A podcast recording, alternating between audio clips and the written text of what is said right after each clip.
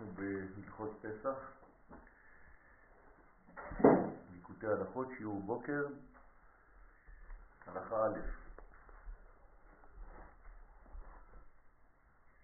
עניין, עיין במאמר תלת נפקין אחד, זאת אומרת שלושה שיוצאים מאחד. בסימן נ"ח, במאמר הסמוך בסימן נ"ט, כי שניהם אחד, כי במאמר אחד נאמרו שניהם. צריך להבין על מה מדברים כאן, ואנחנו ניכנס מיד לטקסט כדי להבין בדיוק על מה הרב מתכוון. וזה בחינת אכילת מצה בפסח. זאת אומרת שבפסח אחד הציוויים הוא בעצם אכילת מצה. סליחה.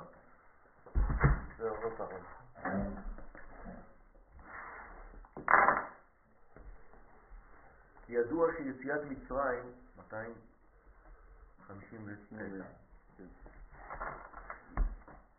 ידוע שיציאת מצרים הוא התגלות הדעת.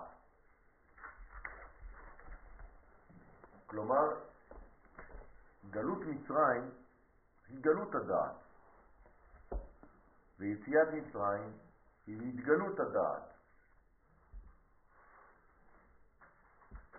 זאת אומרת שבגלות הדעת נמצאת במאסר. הדעת זה לשון נקבה ולשון זכר. אפשר לומר, הדעת נמצא במאסר בזמן הגלות. מה זאת אומרת שהדעת נמצא במאסר? אנחנו יודעים שדעת פירושו חיבור. כל פעם שאנחנו מדברים על דעת זה לשון ייחוד, לשון אחדות, לשון אחד, לשון הוויה, לשון ראייה כוללת. כלומר שמה שקורה באדם גלותי זה שהפרטים שלו שולטים על הבחינה הכללית. הוא לא מבין, הוא לא מצליח לתפוס את האחדות. הוא מפוזר. זאת אומרת שאצלו כל יום שולט בעצמו, אין סדר, אין כיוון, אין קו. גם באיברים שלו, כן, כל איבר חז ושלום שולט בעצמו, אין לו שום שליטה על שום איבר, כן, יש אנשים חז ושלום שלא יכולים לעשות שום דבר עם האיברים שלהם, הכל הולך ככה. זה בדיוק העניין של חוסר דעת. זאת אומרת שזה מצב גלותי, שבמצב הזה בעצם אין אורגניות אחת ששולטת על האדם עצמו, אלא כל איבר זז לבד, מכל הכיוונים שלו. מה חסר באדם כזה בעצם? שהדבר המאחד את כל חלקי הגוף כבר לא פועל. הדבר המאחד הזה הוא בעצם הנשמה. אז במקום שהאחדות הנשמתית הזאת, שהיא תהיה מפקדת על כל איברי הגוף, תהיה, תהווה כן מפקד, מפקד, אז עכשיו המדרגה הזאת לא פועלת, אז כל איבר בעצם עושה את מה שבא לו. במצב כזה עדיין אנחנו לא בסכנה, אבל כפי שזה כבר מצב לא בסדר. אבל אם חז ושלום הדבר הזה קורה בתאים של האדם, שבעצם אין אחידות וכל תא חי חיים נפרדים משל עצמו, במקרה כזה חז ושלום כשתא יוצא מן המערכת הכללית, אנחנו מדברים על מחלת הסרטן, חז ושלום. זאת אומרת, מה קורה במחלות האלה, השם ישמרנו, זה שבעצם אין כוח אחד שמפקד על כל הקומה. במילים אחרות אני מזכיר את דברי חז"ל, את ביטוי חז"ל, כל חלק בעצמו אומר, אנא אמלוך. אני המלך. אני עושה מה שבא לי. אנחנו קצת מבינים את מה שאמרנו בהלכות של אדם שפורש מהציבור. אדם שפורש מהציבור מתנהג באותה צורה בהרחבת היריעה, אתה רואה את זה עכשיו במסגרת יותר כללית, כשאדם לא נמצא עם הציבור שלו, כשאדם לא נמצא עם החבר'ה, כשאדם לא נמצא עם החברה, והוא בעצם חי חיים בודדים בתוך החברה הכללית הזאת, אז הוא בעצם במצב גלותי, הוא פרש, יצא מהחבילה. במדבר היה ענן, שבעה עננים שסובבים את עם ישראל, ומי שהתנהג בצורה כזאת, הענן היה פולט אותו החוצה. אז כל העם, עם ישראל היה מתקדם בתוך העננים, ענני כבוד, במדבר, והם, אותם אנשים בודדים, היו רצים אחרי המחנה, בחוץ. למה? כי הם לא ידעו לשמור את החלק שלהם ולהבין שהם חלק מהכלל הגדול הזה. ברגע שאתה מאבד את הקשר הזה, את ההבנה, את ההפנמה הרעיונית הזאת, אז אתה כבר נקרא רשע. רשע זה רצון של עצמו, ולא רצון של הכלל, וברגע שיש לך רצון של עצמך, שהוא לא הרצון הכללי, שהוא הרצון האלוהי, במדרגה הזאת חד ושלום רשעים קרויים מתים, אפילו בחייהם. זאת אומרת, האדם הזה יש לו הגדרה של מת, ובעצם הוא בגלות הכי גדולה, ולכן הגלות נקראת בעצם מיטה. זה קצת לשון מיטה. אדם שנמצא בגלות נמצא במצב של מוות. אדם שגואל את עצמו נמצא במצב של גאולה. זאת אומרת, צריך להבין, זה דברים מאוד מאוד מאוד פשוטים, מאוד בריאים, והם בעצם מופיעים אצלנו כל רגע בחיים. אנחנו צריכים להיזהר מאוד, להיות תמיד במעגל הכללי שלנו, בכל תחום אפשרי, ולא במעגל שיוצא. אני אתן לכם דוגמה אחרת, ואחרי זה אני אתן לך לדבר. זה כבר לא רלוונטי? אם אני עכשיו מתעסק בציור, אני עכשיו בונה לעצמי אומנות, ציור, ואני מטפל בציור הזה בחלק פרטי מהציור, אז יכול להיות בהחלט שהחלק הפרטי הקטן הזה מאוד יפה, כי עבדתי עליו שעות. אבל כשאני מתרחק, אני מסתכל אותו, איך הוא מתלבש בכלל של הציור, אני רואה שזה מכוער מאוד, זה לא... מה עשיתי? שעות עבדתי על הדבר הקטן הזה, אבל במסגרת הכללית, עם האופק, עם כל מה שיש מסביב, זה לא הולך. לא הצבע, לא הצורה, שום דבר, אין קשר. מה קרה לציור שלי? הוא מכוער. בעניין הזה אני חושבת שבאמת אה, כשאומרים שיופי זה הרמוניה. נכון. שזה נכון. גם, זה גם העניין, נכון. זאת אומרת להיות הרמוני עם הסביבה, להיות הרמוני עם עצמך, עם הכל. כאילו, בסדר? זה אותו דבר. והדבר הזה יכול להופיע בכל מסגרות החיים. אפילו בדברים הכי פשוטים של החיים. אופנה. העיצוב פנים. יש אנשים, הבית שלהם יש לו סגנון, לא יודע מה, מרוקאי. בתוך הסגנון המרוקאי הוא ראה סלון, באיזה מקום? מאוד יפה. אבל לא מתאים לסביבה. אז הוא קונה את הסלון הזה. הסלון יפה, העיצוב המרוקאי יפה, אבל שניהם ביחד מכוער לגמרי.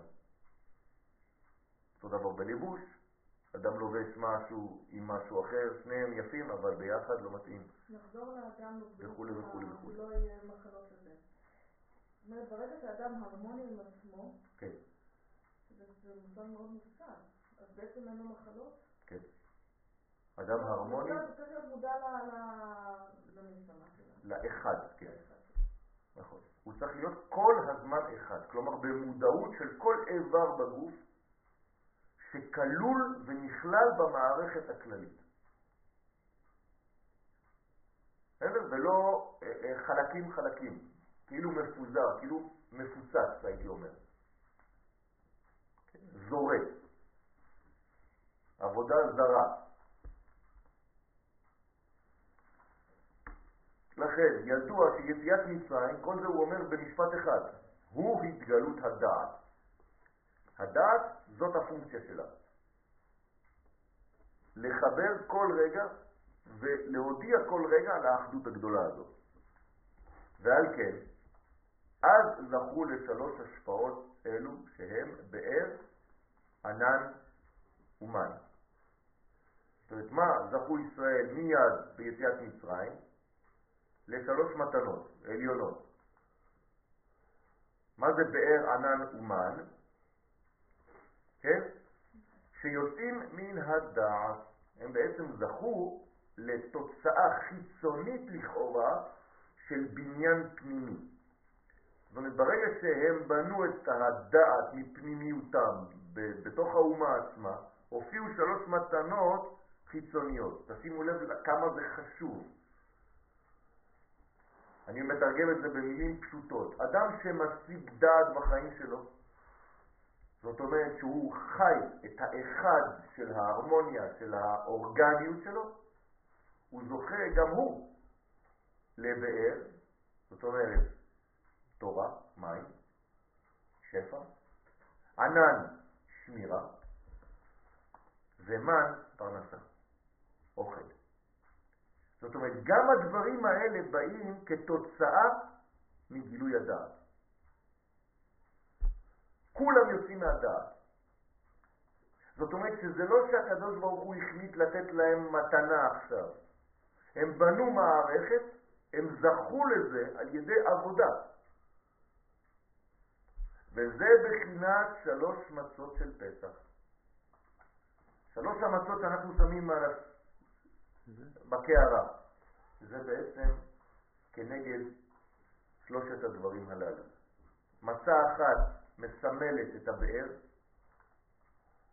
מצה אחת מסמלת את הענן, ענני הכבוד, ומצה אחת מסמלת את המן. במילים מודרניות, אחת מסמלת פרנסה, אחת מסמלת שמירה, ואחת מסמלת תורה. חיים. וסדר סיבולות שלמטה זה... יש שלוש מדרגות, או תכף נדבר על זה, איך הסדר שלהם. נכון, כן. יש הרבה עוד מעט, לאט לאט ניכנס לזה. בינתיים זה באר, ענן ומן. וכולם יוצאים מן הדעת. הדעת, אני מזכיר לכם, בגוף האדם, זה החלק המקשר בין ראש לגוף. זאת אומרת שבמצרים היינו בבחינת ראש. אבל ראש שלא יודע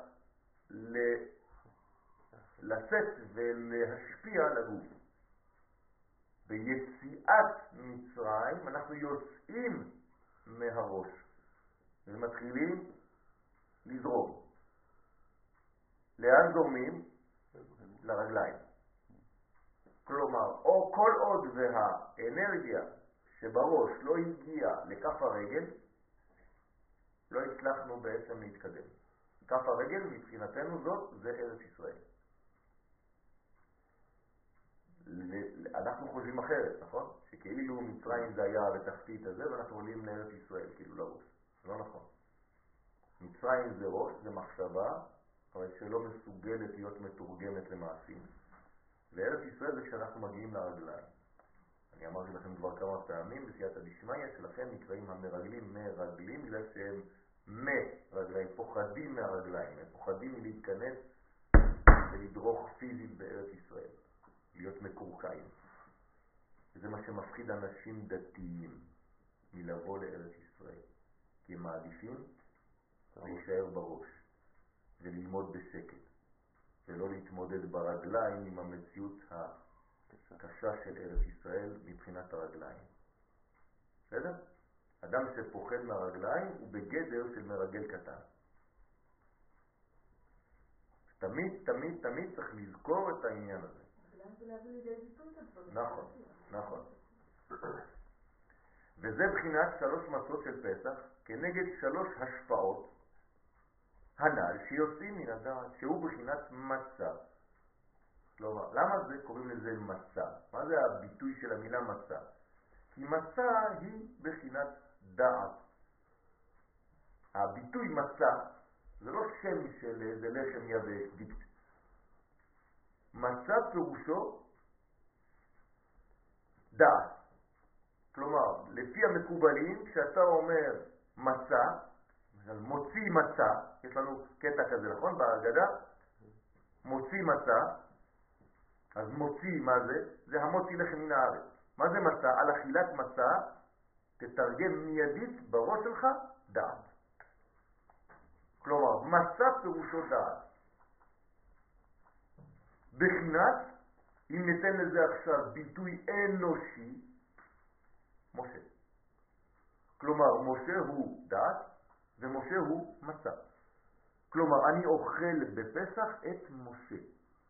מה זאת אומרת שאני אוכל את משה? אני מפנים את הרעיון ואני הופך להיות כמו משה, שהוא מסוגל לצאת ממצרים ולהוציא את האחרים ממצרים. כלומר, אם אני הופך להיות אדם כמו משה, אני מסוגל להוציא את עצמי מהמצבים הקשים, אבל אני מסוגל גם לעזור לחברים שלי לצאת משם. כמו שאמר רבנו, רבי נחמן מברסלב זצ"ל, בסימן נ"ו, שמצה היא בחינת מחלוקת לשם שמיים. מה זאת אומרת מחלוקת לשם שמיים? מחלוקת לשם שמיים? איזו היא מחלוקת לשם שמיים? שמיים והלל. מחלוקת הלל ושמיים. תכתבו, מחלוקת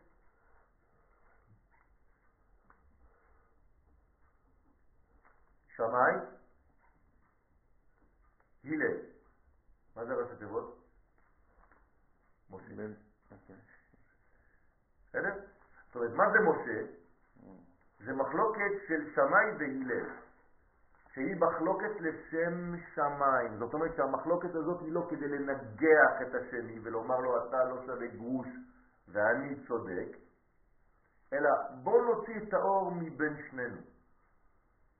אתה בזווית שלך, אני בזווית שלי, והקדוש ברוך הוא יצא מהתורה של שנינו באמצע, במתח הזה. אז לכן מחלוקת לשם שמיים שהוא בחינת משה, בחינת מחלוקת שמאי הלל. כתב לכם את זה בראשי תיבות, עיין שם. ועל כן, השלוש מצות הן כהן, לוי וישראל. שהם בחינת חסד, גבורה, תפארת. בחינת שלושה אבות, שהם בחינת באר, ענן ומן. זאת אומרת, עכשיו הוא נותן לנו בעצם ערכים. זאת אומרת שאתה יכול לתרגם את שלוש המצות האלה לכל מיני דברים בחיים שלנו. אז אמרנו שזה מחלוקת שמאי הלל, שזה מחלוקת לשם שמיים. אמרנו שזה כהן, לוי, ישראל. מה זה ראשי תיבות כהן, לוי, ישראל? כלי. כלי. זאת אומרת, אתה הופך להיות כלי קיבול. חסד, גבורה, תפארת, מה זה חגת? זה לשון חג, לחוג. לכן פסח נקרא חגת, חגים, וחגותם את הפסח זה חגת, זאת אומרת שזה איזון של ימין, שמאל ואמצע, ולכן יש לך ג' מצות שהם בעצם ימין, שמאל ואמצע, שזה מעלה, מטה ואמצע, זה אותו דבר, זה כמו ימין, שמאל ואמצע. ויש לך את הבחינות של באר, ענן ומן. הכל בא מאותן שלוש בחינות. זאת אומרת שזה הכלי החשוב בתוך המערכת הזאת שנקראת קערת הפסח, שכוללת, אני מזכיר לכם, עשרה מימדים, עשרה חלקים, שיש לנו שלוש מצות וכל האלמנטים האחרים שהם הלאה, כמה יש? שישה, נכון? והקערה עצמה שהיא עשירית. זאת אומרת, בסך הכל, הקערה של פסח כוללת עשרה דברים. כמובן, הכל כנגד עשר הספירות, ואנחנו צריכים לאט לאט להתקדם ולהבין שיש לנו פה מערכת של התקשרות כדי לקבל את כל האנרגיה האלוהית בלילה הזה, דרך עשר הספירות. כשהשלוש הראשונות זה כמובן שלוש המצות, שש שכנגד זעירנפין זה הזרוע החרוסת, הקרפס והביצה והחזרת, המרור, והאחרונה שהיא הקערה בעצמה.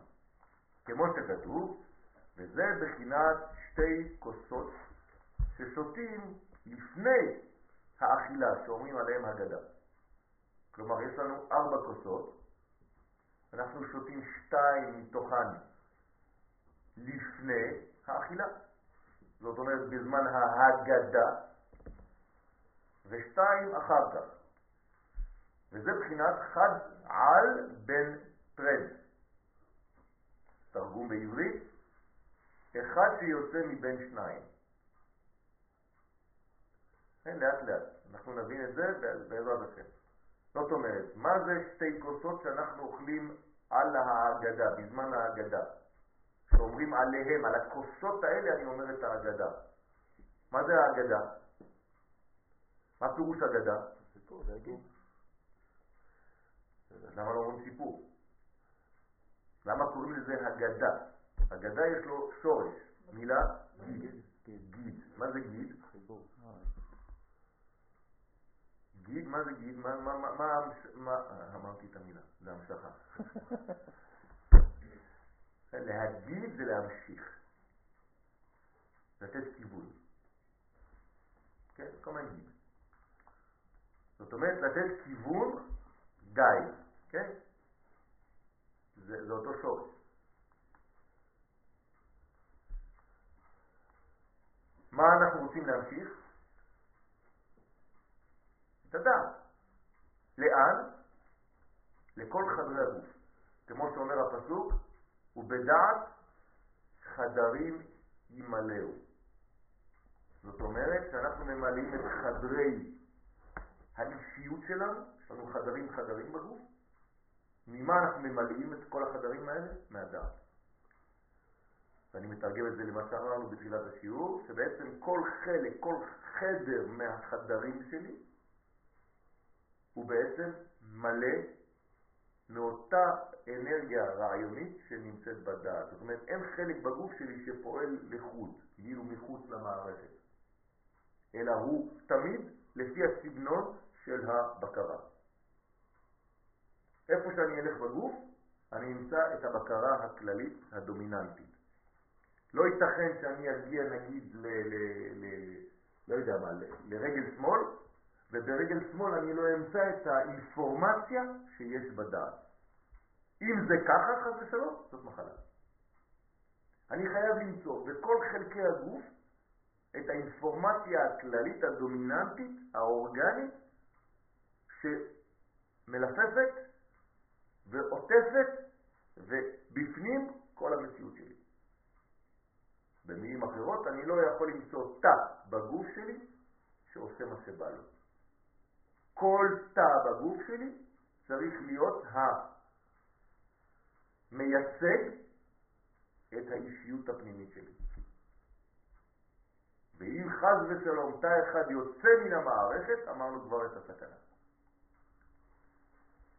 לכן בפסח אנחנו הופכים להיות אחד, עם עצמנו קודם.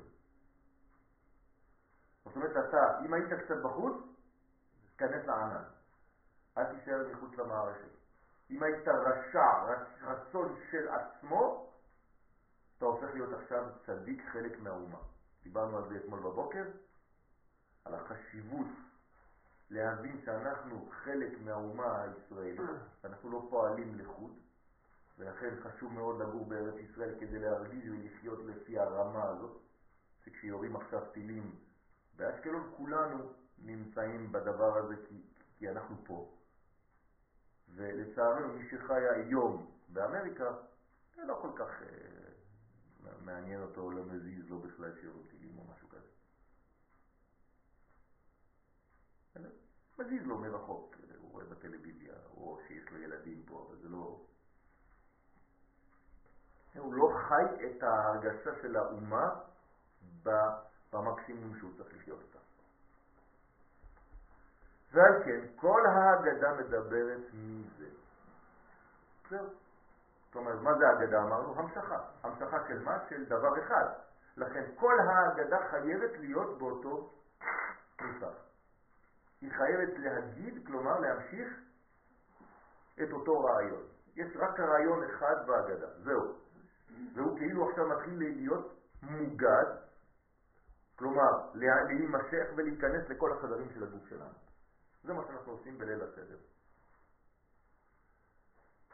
ועל כן, היא נאמרת על שתי כוסות ראשונות, כן?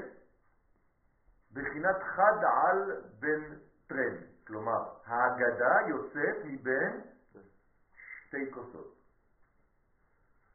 זאת אומרת ששתי כוסות של יין מאפשרות לי להתחיל לגלות את הדעת. למה? מה הקשר?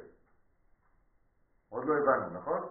אבל אנחנו יודעים שאנחנו אומרים את ההגדה על שתי כוסות. הכוס הראשונה היא קידוש, מתחילים את ההגדה של פסח בקידוש, והכוס השנייה, בתוך ההגדה עצמה יש עוד חלק שאנחנו מסיימים, עושים ברכה, שותים את הכוס השנייה. ושתי הכוסות הראשונות בהסבה. נכון? ואחר כך אנחנו נעבור לשתי כוסות אחרונות. כי הכוס, כן, הכוסות הן מועילות לתיקון הברית. עכשיו, הרב מתחיל להיכנס יותר לפרטים. למה שותים שתי כוסות ראשונות בפסח? הכוס הראשונה והכוס השנייה מועילות, אומר הרב, לתיקון הברית. ללחום מלחמת עמלק. ענת, אמרת לי, רק יצאנו מפורים, עכשיו כבר מתחילים פסח, עכשיו את רואה את הקשר. זה אותו עניין. כלומר, מתי הייתה מלחמת עמלק? ביציאת מצרים. זאת אומרת שאתה רוצה לתקן את הדבר הזה, אתה בעצם נלחם בעמלק. תראו איזה פלא. אנחנו חוגגים את קליפת עמלק, כלומר את ההכנעה של עמלק מתי? בפורים. למרות שבפיזית, מתי זה קרה? בפסח. זאת אומרת שאני חייב בעצם להבין שפורים ופסח זה שתי גאולות שחייבות להיות קשורות מחוברות אחת לשנייה. ולכן אם יש לי שני אדר בשנה, מתי אני חוגג פורים? באדר שני, כדי שהוא יהיה קרוב לפסח.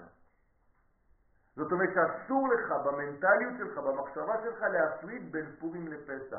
פורים ופסח זה בעצם גאולה וגאולה. ולכן אומרים לנו חכמים בגמרא, למה עושים פורים באדר שני ולא באדר ראשון? כדי לסמוך גאולה לגאולה. פי פי, פורים. פאפה. זה הסוד. להכניע את הקליפה של הפי פי. צריך להבין מה זה פי פי. כי היין הוא תיקון הדעת. איך היין תיקון הדעת? מה הקשר בין יין לדעת? מה עשינו בפורים? שתינו עד דלא דעת, דלא ידע. אז איך זה שיין זה תיקון הדעת? איך הרב הגיע למסקנה הזאת שהיין הוא תיקון הדעת? מה זה תיקון הדעת? מה קורה ביין? כשאני שותה יין, שלא כמו שאר המשקים הקלים, מצד אחד המשקה עצמו, החומר, יורד, אבל העדים עולים. זאת אומרת, מה יש ביין, מה הספציפיות של היין, שהוא ממלא את כל החדרים של הגוף שלנו. אומרת, הוא זורם בכל מקום. ולכן האדם בעצם, כשהוא נכנס למערכת היינית הזאת, הייתי אומר, הוא הופך להיות הרמוניה אחת, לא חשוב באיזה מסגרת, אבל הוא הופך להיות אחד. הוא לא חלקים חלקים. ועל כן אחר כך אוכלים הסעודה, תשימו לב, מתחילים בשתייה, ואחרי זה על השתייה הזאת מתחילים לאכול סעודה שהוא בחינת השפעה, בחינת לחם משנה, הנמשך על ידי תיקון הברית. כן? לא, לא דיברנו על תיקון הברית. מה זה תיקון הברית? מה רוצה לומר הרב שהיין זה תיקון הברית? שתי הכוסות האלה מוטיות, מועילות לתיקון הברית, ללחום מלחמת עמלק. מה זה תיקון הברית? זה לא תיקון אותו איבר בגוף, זה תיקון הקשר, תיקון הקשרים. יוצא שהקשר בגוף של האדם הוא במקום הזה, אבל זה לא סתם. זאת אומרת, כשאנחנו מדברים על תיקון הברית, לא מיד זה לראות את אותו איבר. כל האנשים, ככה זה עובד אצלם בראש. תיקון הברית, רק היסוד. לא. תיקון הברית זה מערכת שלמה, זה תיקון כל הקשרים בין כל חלק לבין כל חלק שבי. זה נקרא תיקון הברית. ולכן צריך מאוד מאוד מאוד לכוון, בזמן שאתה שותה את היין, לתקן את מערכת החיבורים שלך.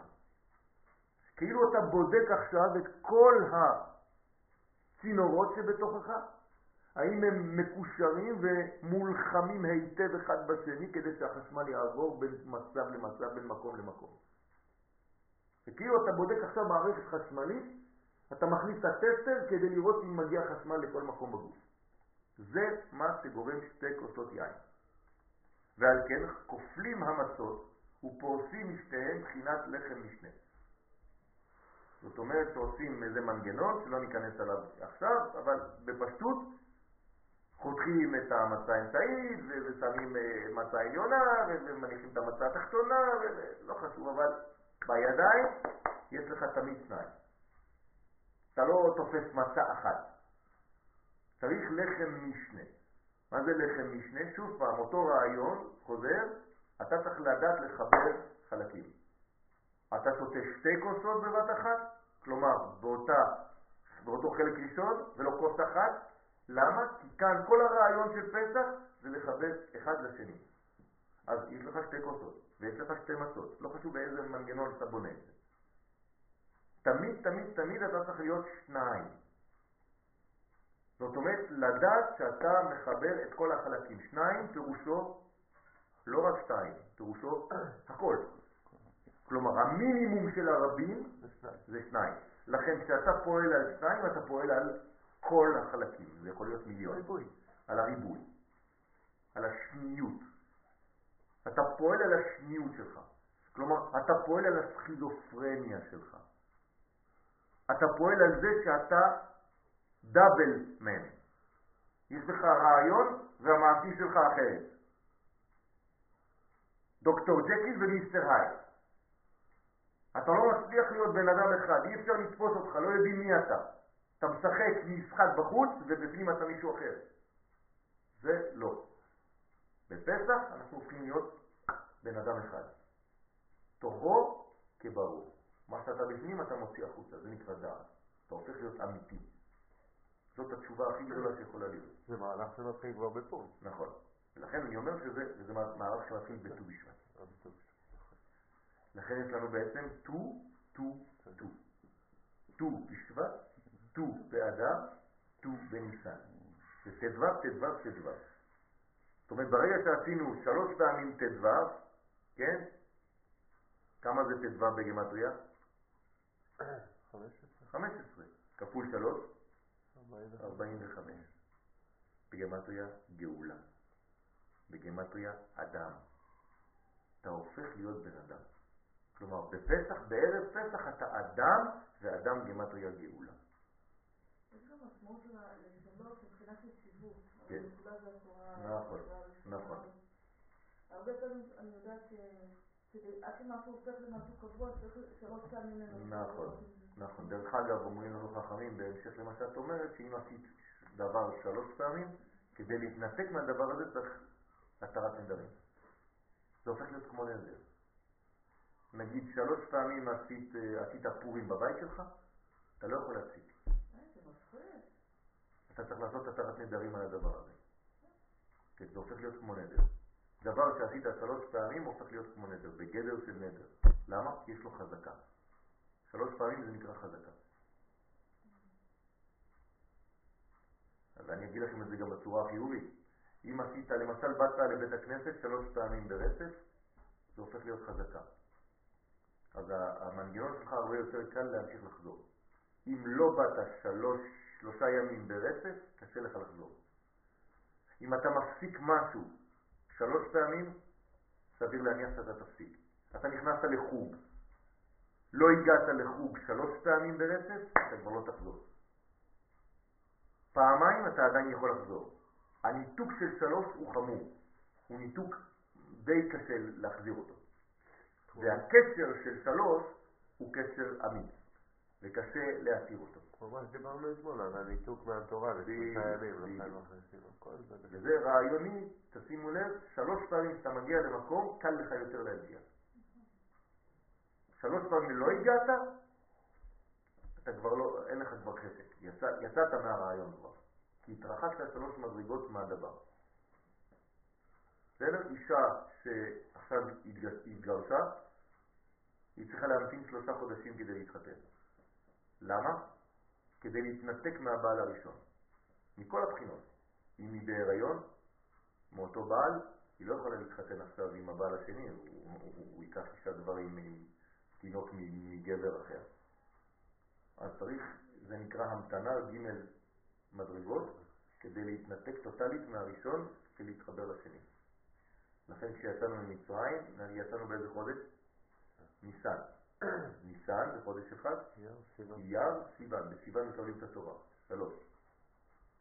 כל הזמן, כל הזמן השלישייה הזאת חוזרת בכל מיני תחומים בחיים שלנו.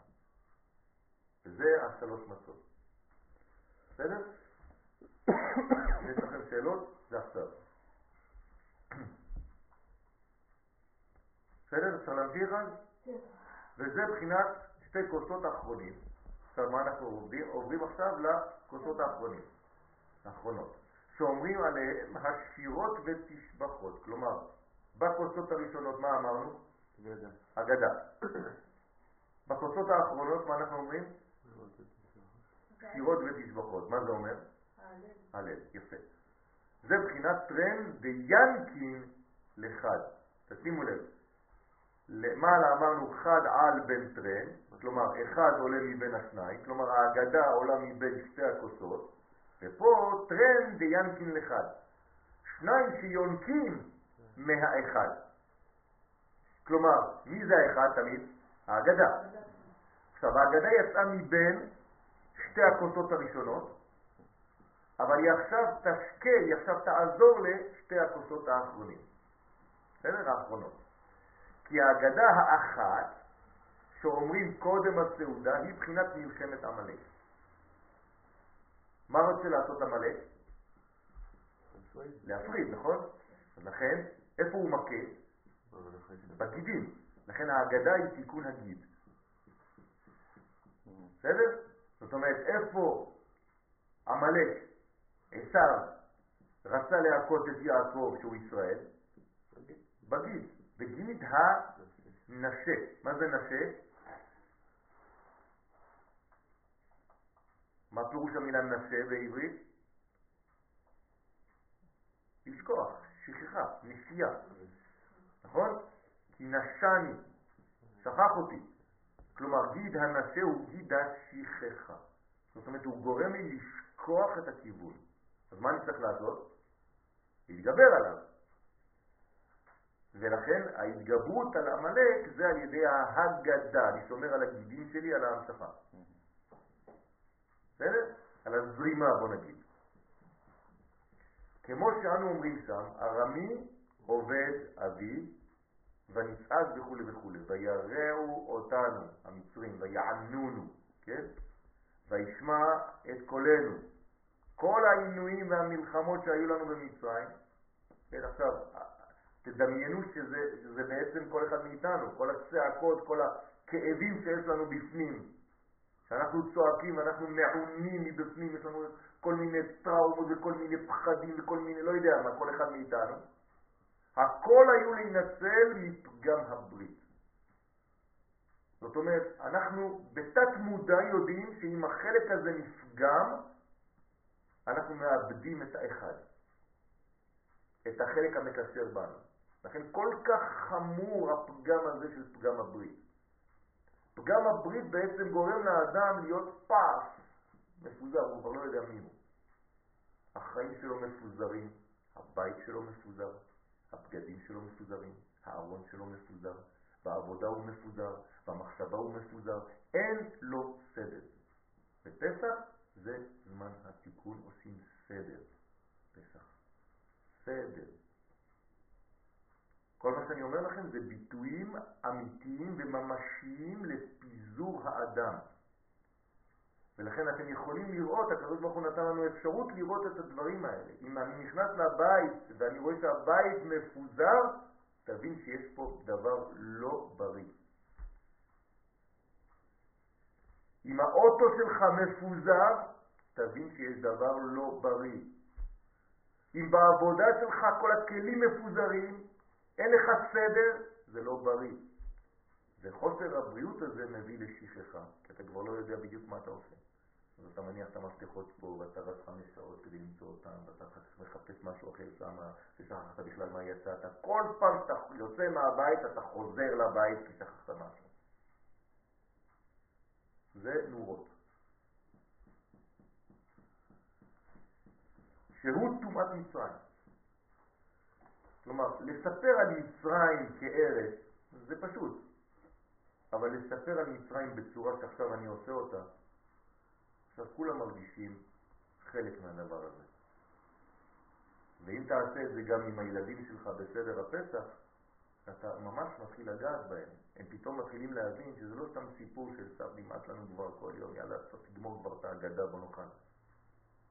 כן, כי זה מה שקורה בסופו של דבר. אחרי כמה שנים הילד כבר מתחיל להתבגר, יאללה, חלאס כבר, נמאס, יאללה, תציין, תקרא. בוא נאכל כבר. וואי, כמה אתה מעריך. אבל אם אתה יודע להעביר את המסרים האלה, פתאום ההגדה הופכת להיות מעניינת. היא הופכת להיות אקטואלית, היא עכשווית, והיא נוגעת לכל אחד בחיים שלו. אבל אחר הסעודה אומרים שירות ותשבחות על שניצלנו מן המלחמה וזכינו לתיקון הברית. כלומר, אנחנו צריכים לנצח במלחמה הזאת. זאת מלחמה. צריך לדעת שיוצאים לקרב. כדי לחזור לאחדות, כדי להחזיר אלינו את מה שאבד. בסדר? אני צריך למצוא במלחמה הזאת את החלקים שלי שעבדו, שיצאו לאיבוד, שהלכו ממני.